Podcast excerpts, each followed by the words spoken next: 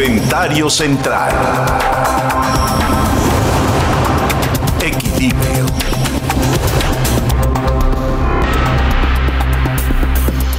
Desde hace varios meses, cuando se llevó a cabo la formalización y después el pulido de lo que sería un acuerdo comercial renovado, promovido por el presidente Trump, del antiguo Telecan en este TEMEC entre Canadá, Estados Unidos y México, vino una renegociación que, pues en términos generales, era de lo que se ostentaba el presidente Trump, favorecía más a los Estados Unidos que el primer acuerdo, que fue el que se concretó entre el presidente Bush, padre, y el presidente Carlos Salinas de Gortari. El Telecán eh, promovía la apertura de México, ya la apertura que era de todos conocidos de los Estados Unidos y también de Canadá, que Canadá y Estados Unidos, hay que decirlo, de tiempo atrás, habían tenido una relación similar a lo que fue el Telecán porque han sido aliados en, la prosperidad y en, las carencias, en, en la salud y en la enfermedad, así como un buen matrimonio. Y no fue ni era el caso de México, que era un país cerrado, allá en 1994. El país se abrió y al abrirse sabía que estaba entrando en un terreno diferente, en el que el libre mercado y la libre competencia son la base y la pauta de este tipo de relaciones comerciales.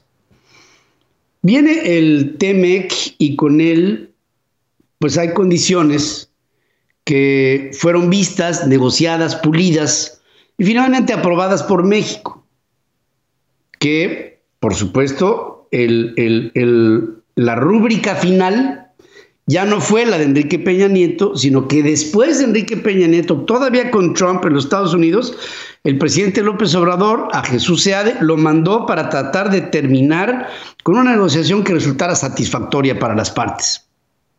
El resultado, se concretó la formalización del TEMEC. Pero después de esta vinieron una serie de, de, de echadas para atrás de México y otra vez echadas para atrás de México, cambios de reglas y prohibición de cosas que en el principio se le habían dado como concesión a las empresas que quisieran invertir en el país, sobre todo en el tema de energías limpias, de energías derivadas de desechos fósiles, de minería y de algunas actividades comerciales y del sector primario. En ello han venido cambios y poco a poco cada vez ha habido una mayor distancia entre la Casa Blanca y Palacio Nacional. Pero el día de ayer ya vi, y nuestra redacción así me lo confirma, que el gobierno de los Estados Unidos ya se puso duro. Y ayer enfático asegura que está comprometido a defender, y cuando tú te defiendes es porque te sientes ofendido, ¿no? A defender un trato justo, cuando defiende un trato justo es porque se siente ofendido por un trato injusto a las compañías de los Estados Unidos en el sector energético mexicano y a exigir que el gobierno de México cumpla con lo acordado en el TEMEC. Que nadie se llame engañado. Y Estados Unidos lo que está aseverando es que fue engañado por México. Bueno, por el gobierno de López Obrador. En un reporte anual sobre barreras comerciales en el mundo, la Oficina del Representante Comercial de los Estados Unidos asegura que ya le expresó abiertamente al gobierno del presidente López Obrador su preocupación por las decisiones que se han venido tomando en algunos sectores. Ahora, se hace un reporte de todo lo sucedido hasta el 2020, diciembre del 2020. De ahí para atrás. Y ahí, bueno, este, las reacciones son tremendas porque cientos de miles de millones de dólares invertidos en México por estas empresas norteamericanas, que son de las que habla el, gobierno norteamericano, pues están volteando a ver al presidente Biden a decirle, óyeme, este, haz algo con este chato, ¿no?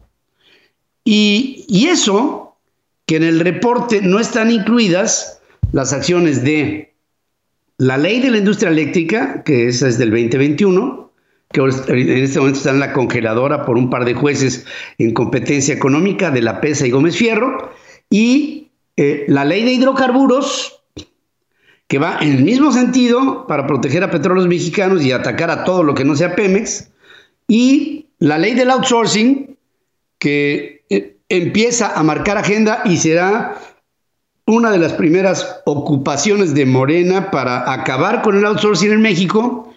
Y otra cosa eh, importante en, en este mismo marco, que sería una constante que en el tema migratorio está arrojando en mayores problemas a la relación entre México y Estados Unidos por, porque la pandemia y las políticas públicas de Andrés Manuel López Obrador han generado desempleo, quiebra de empresas. Miren, les pongo un ejemplo del reporte. El 40% de las empresas en Querétaro de lo que era en el 2019 ya quebró. En un estado de la República. El 40% de las empresas. Bajo ese principio, pienso que se viene una guerra comercial, así como la que en su momento se estableció entre China y los Estados Unidos.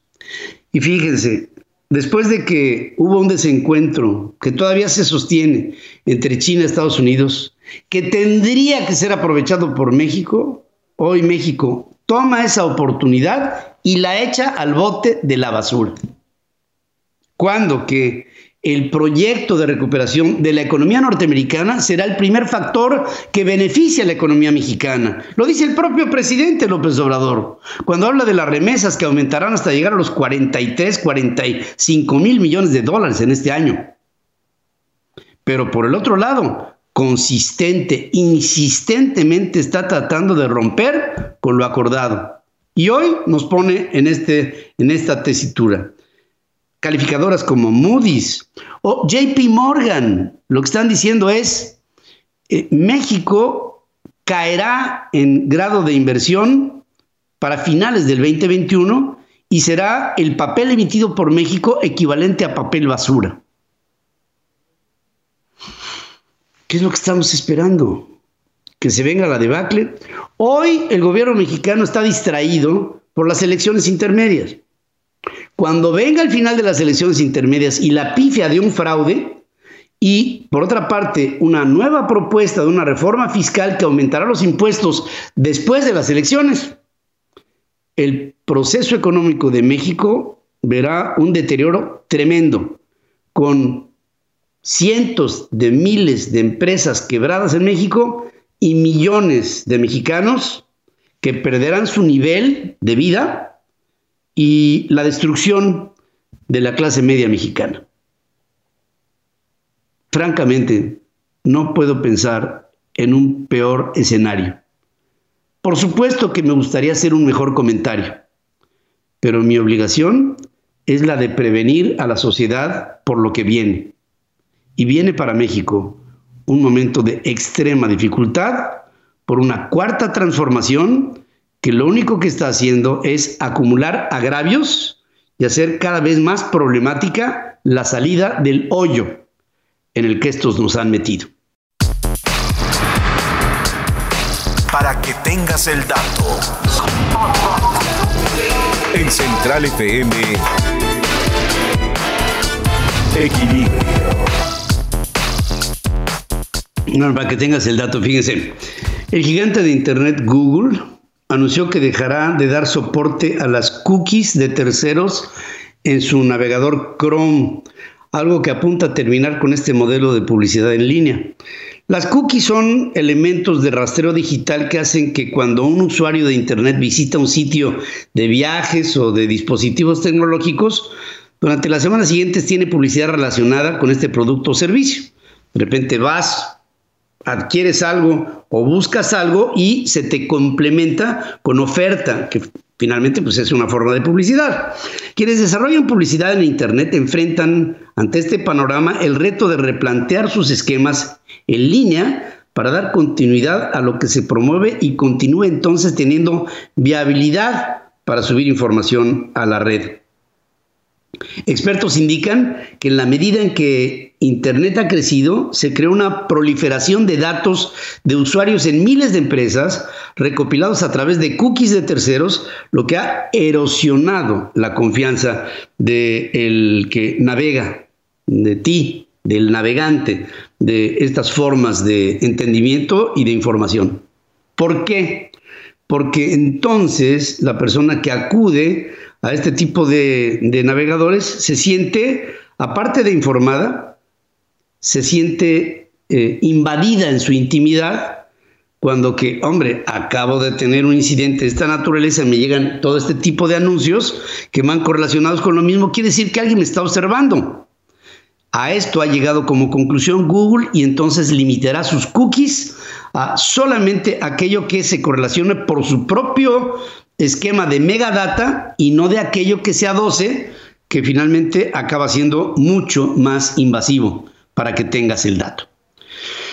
Para que tengas el dato, con el fin de mejorar los robots y potenciar las computadoras, se está buscando, fíjense qué interesante, se está buscando fusionar a ambos, a robots y a computadoras, conjuntando inteligencia artificial y computación cuántica, que es la parte nueva, por lo que ingenieros están trabajando en unificar estas formas de tecnología. En función de esto, la Universidad de Viena encabeza a científicos de toda Europa para que por primera vez se desarrolle de forma experimental un aprendizaje más rápido en robots mediante la tecnología cuántica. Con este fin se están trabajando fotones individuales, partículas fundamentales de la luz y un procesador fotónico integrado diseñado por ingenieros del Instituto Tecnológico de Massachusetts. Así ha logrado demostrar que el aprendizaje automático, lo que se llama machine learning, mejora utilizando la computación cuántica, generando una de las áreas más fértiles de la informática en función de la robótica. ¿Hacia dónde tiende la computación cuántica?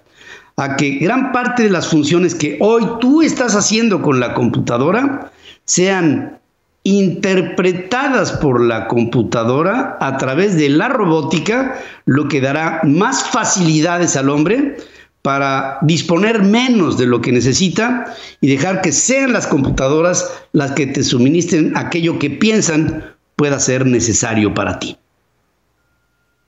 Sutil, ¿no? Y, tremendamente difícil de entender para que tengas el dato. Para que tengas el dato, astrónomos del Instituto Tecnológico de Massachusetts, el MIT, han notado lecturas erróneas de algunos telescopios de rayos X que ubicaban como una sola galaxia, lo que en realidad es un grupo de galaxias atrayéndose entre sí, atrayéndose entre sí por la propia gravedad que las jala para hacer núcleos. Este equipo hizo un llamado a la comunidad científica para tomar en cuenta su estudio y explorar el universo con mayor detalle, pues en diferentes casos podrían hacer una lectura incompleta de lo que ocurre más allá de nuestras fronteras. Destacan que los cúmulos de galaxias son grandes cuerpos en el universo a escalas difícilmente comparables que lejos de pasar desapercibidos, no se llega a determinar fácilmente que se trata de varios objetos juntos. A los voy a poner de otra manera. Salgan ustedes hoy en la noche a ver el firmamento. Vean la osa mayor y van a ver los tres reyes magos.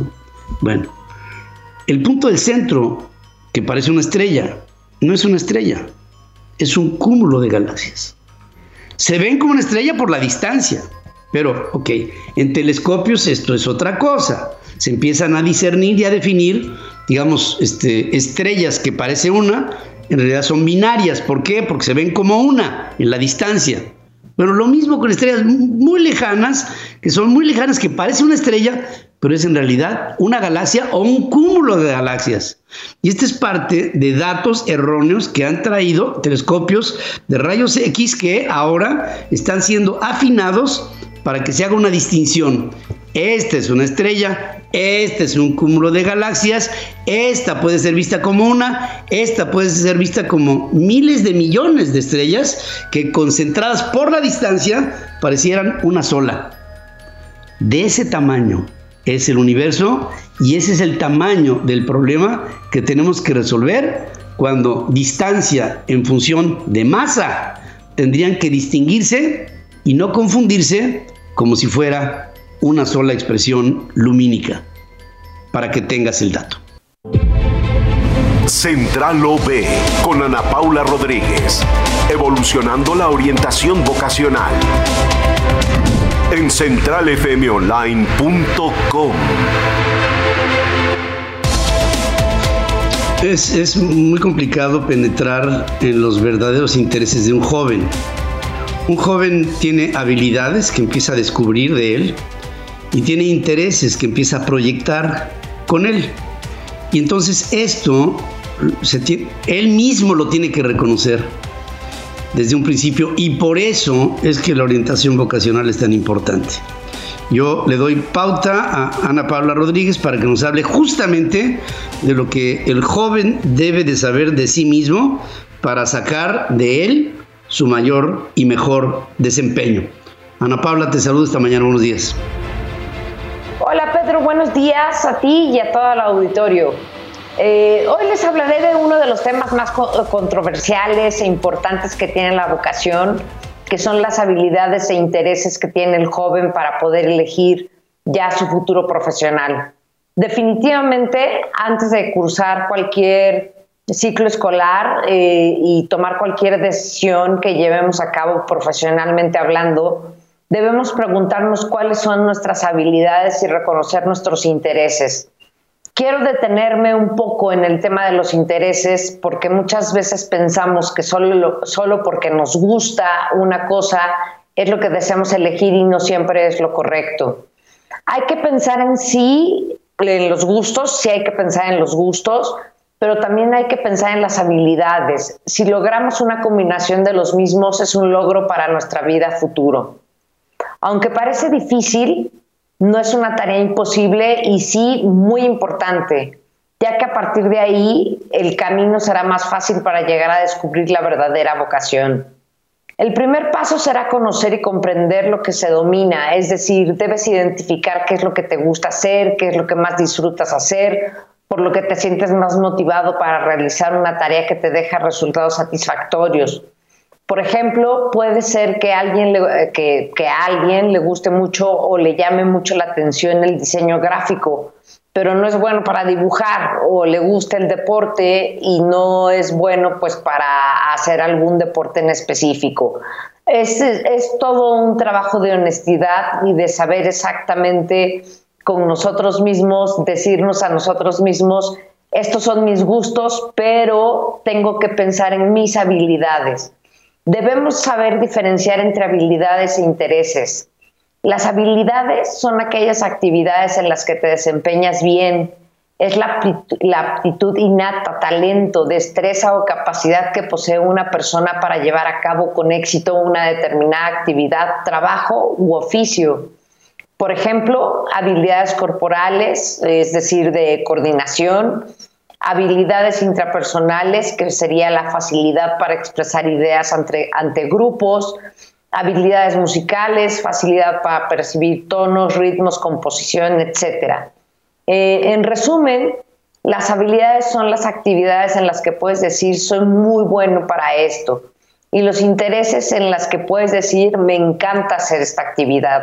No sé si se nota ahí la diferencia, ¿no? La diferencia es me encanta hacer esto porque sé hacerlo y me gusta hacer esto porque me deja una satisfacción. Pero hay una, hay una gran diferencia. Los intereses son la preferencia hacia ciertas actividades. Es la inclinación y la motivación que te hace motivarte a cierto tipo de acciones sin la necesidad de verse forzado a realizarla. Más bien, el poder realizar dicha actividad produce satisfacción y alegría. Por ejemplo, intereses hacia la ayuda social, interés hacia los números, interés hacia las actividades artísticas o, no sé, un interés para trabajar bajo eh, el exterior, bajo el aire. El modo de descubrir eh, requiere de un ejercicio de autoanálisis.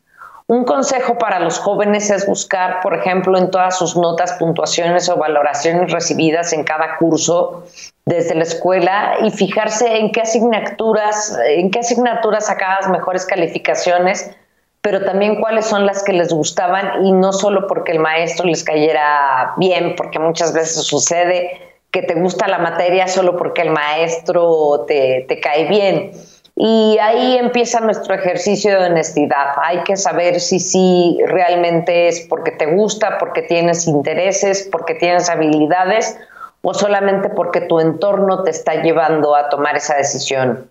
Eh, para todo el público, amigos, la combinación de gustos e intereses nos da como resultado el encuentro con nuestro talento, la visión y la fuerza de decir esto es lo que voy a hacer por mí y por los demás. Para elegir una profesión no hay una regla o requisito. El joven puede elegir de acuerdo a sus gustos e intereses o de acuerdo a sus habilidades. Solo debe ser consciente que si la elección es por gusto, seguramente tendrá que hacer un esfuerzo mayor para lograr la meta. Eh, por último, lo que te puedo decir es que si quieres alcanzar la meta profesional en donde puedas combinar y reconocer cuáles son tus gustos, cuáles son tus intereses, cuáles son tus habilidades, reconocerlas y combinarlas. Te invito a que entres a nuestro portal a encaucetotal.com. Eh, ahí vas a encontrar toda una prueba que te va a ayudar a que puedas identificar específicamente esa habilidad y esa, eh, ese interés que tienes por las demás eh, actividades y las demás cosas que puedas estudiar. Recuerda en Cauce Total, sin encaucetotal.com. Y pues Pedro, eh, auditorio, el día de hoy tenemos sorpresas. en la página de Central FM vamos a, tener una sorpresa por parte de Encauce Total para, para algunos chicos que quieran este, pues, tomar esta prueba. Vamos a, a, darles la sorpresa, pero tienen que entrar a la página de Central FM. Y pues me despido, Pedro, te agradezco muchísimo el espacio y pues que tengan felices vacaciones de fin de semana.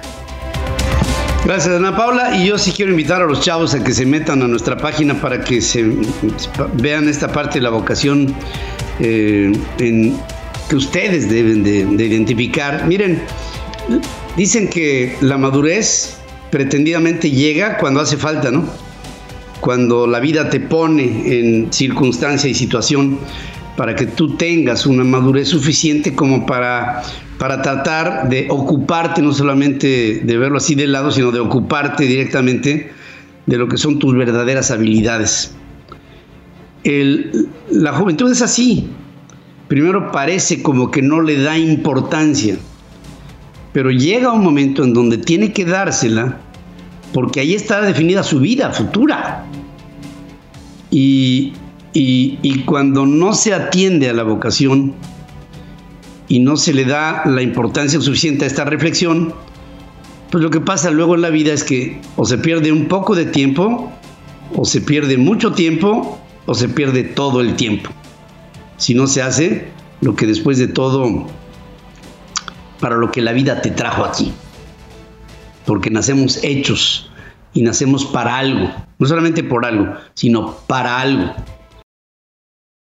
Pues justo estábamos hablando de cómo le vamos a hacer para que el mundo crezca en la infraestructura de recarga de los autos eléctricos en el planeta, ¿no? Así como hay cadenas de gasolineras, pues ahora tiene que haber cadenas de centros de recarga. Y el proyecto Biden de infraestructura justamente prevé el, poner centros de recarga en los Estados Unidos, más que lo que es impactante es el número de centros de recarga que se proponen. Y por cierto, por esto saludo a Héctor Campo, el primo, que nos tiene un análisis al respecto. Querido Héctor, ¿cómo estás? ¿Cómo estás, querido Pedro? Muy buen día para ti y para todo el auditorio. Pues sí, Pedro, cuando estamos hablando del tema de electrificación, hemos mencionado mucho que no solo queda de la mano de los fabricantes. Es decir, yo como fabricante, pues sí, produzco el auto, eh, hago el desarrollo, pienso en toda la tecnología que tiene que haber detrás, lo fabrico lo fresco, busca la mejor, el mejor costo-beneficio para el cliente, pero también viene de la mano de, un plan de infraestructura muy importante en los principales países. Y Estados Unidos, justo lo que anunciaba ayer Joe Biden con este eh, Jobs, American Jobs, que se le llama este concepto, tiene una parte muy importante para infraestructura. Esta parte de infraestructura, Pedro, está considerando varios puntos que eh, van a hacer que la aceptación de los vehículos eléctricos en Estados Unidos suceda eh, de una manera mucho más acelerada de lo que podríamos habernos imaginado. Hay 174 mil millones de dólares que ya comentaba esto en el resumen de los cuales estarán destinados eh, unas muy buenas partes, unas buenas partidas para, por ejemplo, eh, cambiar 24 eh, mil autobuses. También está pensando mucho en la infraestructura de trenes, cambiar vagones, estaciones de trenes para también volverlos electrificados. Pero donde se pone muy interesante, Pedro, es precisamente en, fíjate nada más, la, intención es de, de este momento hasta el 2030 eh, destinaría recursos para que se instalen 500 mil puntos de recarga de autos eléctricos, o sea, medio millón de estaciones de recarga en los Estados Unidos en los próximos prácticamente 8 o 9 años para que la aceptación sea pues todavía mucho más clara e inmediata. Pero además eh, de ese mismo dinero, hay una parte muy importante. Hoy en Estados Unidos, si tú compras un vehículo eléctrico, tienes un, digamos que un rebate, un regreso de impuestos por 7.500 dólares. Ese regreso de impuestos se hace hasta el siguiente año. Lo que parece que estaría proponiendo la Casa Blanca sería que en el momento en el que tú llegues a comprar el coche, te hagan el descuento de 7.500 dólares ahí mismo en el distribuidor. O sea, te costaría de verdad 7.500 dólares menos. Ahora, falta como precisar muy bien si eh, se mantendrían los 7.500 de, de tax que, que regresarían, si se combina, si se reemplaza.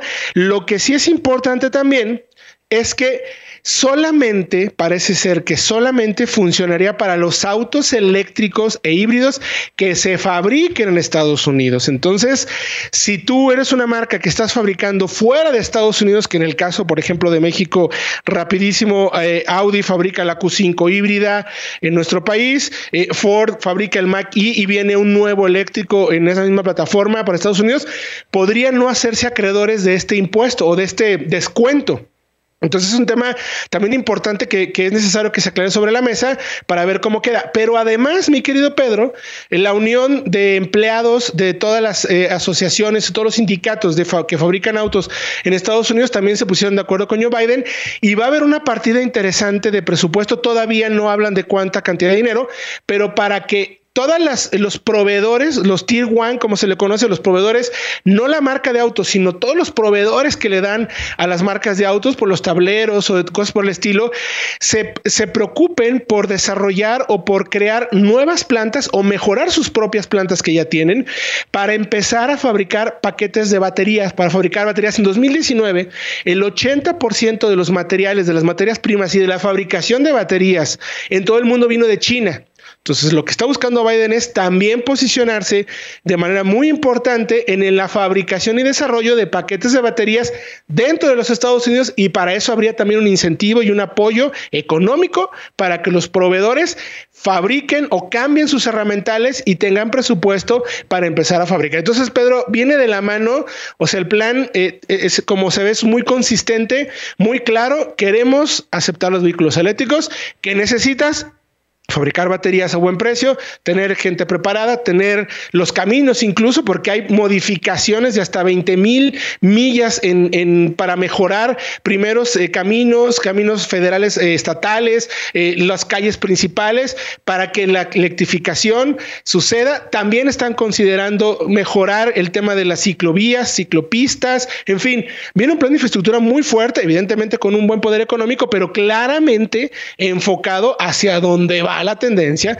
de movilidad, pues no solo en Estados Unidos, sino en todo el mundo y con eso claramente pues posicionará todavía mejor la fabricación de vehículos en Estados Unidos y la aceptación de los eléctricos, pero sea un plan bastante claro y conciso. Claro, es, es impresionante. Este esfuerzo, yo creo que es el, eh, el que le va a dar entrada así ya de lleno por, la puerta grande a la electrificación automotriz. Y creo que es el último clavo del ataúd de la industria petrolera. ¿eh? O sea, velo de, de, los dos lados. Por un lado, toda la promoción a la electricidad y por el otro lado, toda, mucha gente dirá, ahora sí, ahora sí voy a tener mi coche eléctrico, porque ahora sí ya me da la garantía de que lo puedo usar sin el riesgo de que me quede yo, este, pues ahí varado, porque antes te quedabas varado, te quedabas con tu botecito para que te dieran este dos litros y le echaras a andar el coche, ¿no? Ahí el periférico. pues ahora que alguien me puede regalar un voltio, sería la pregunta. Efectivamente. Sí, Pedro, porque además coches más accesibles, eh, coches más baratos porque se van a fabricar más productos en Estados Unidos y además dónde cargarlo. Entonces, oye, pero y aparte, desplazamientos más baratos. Claro.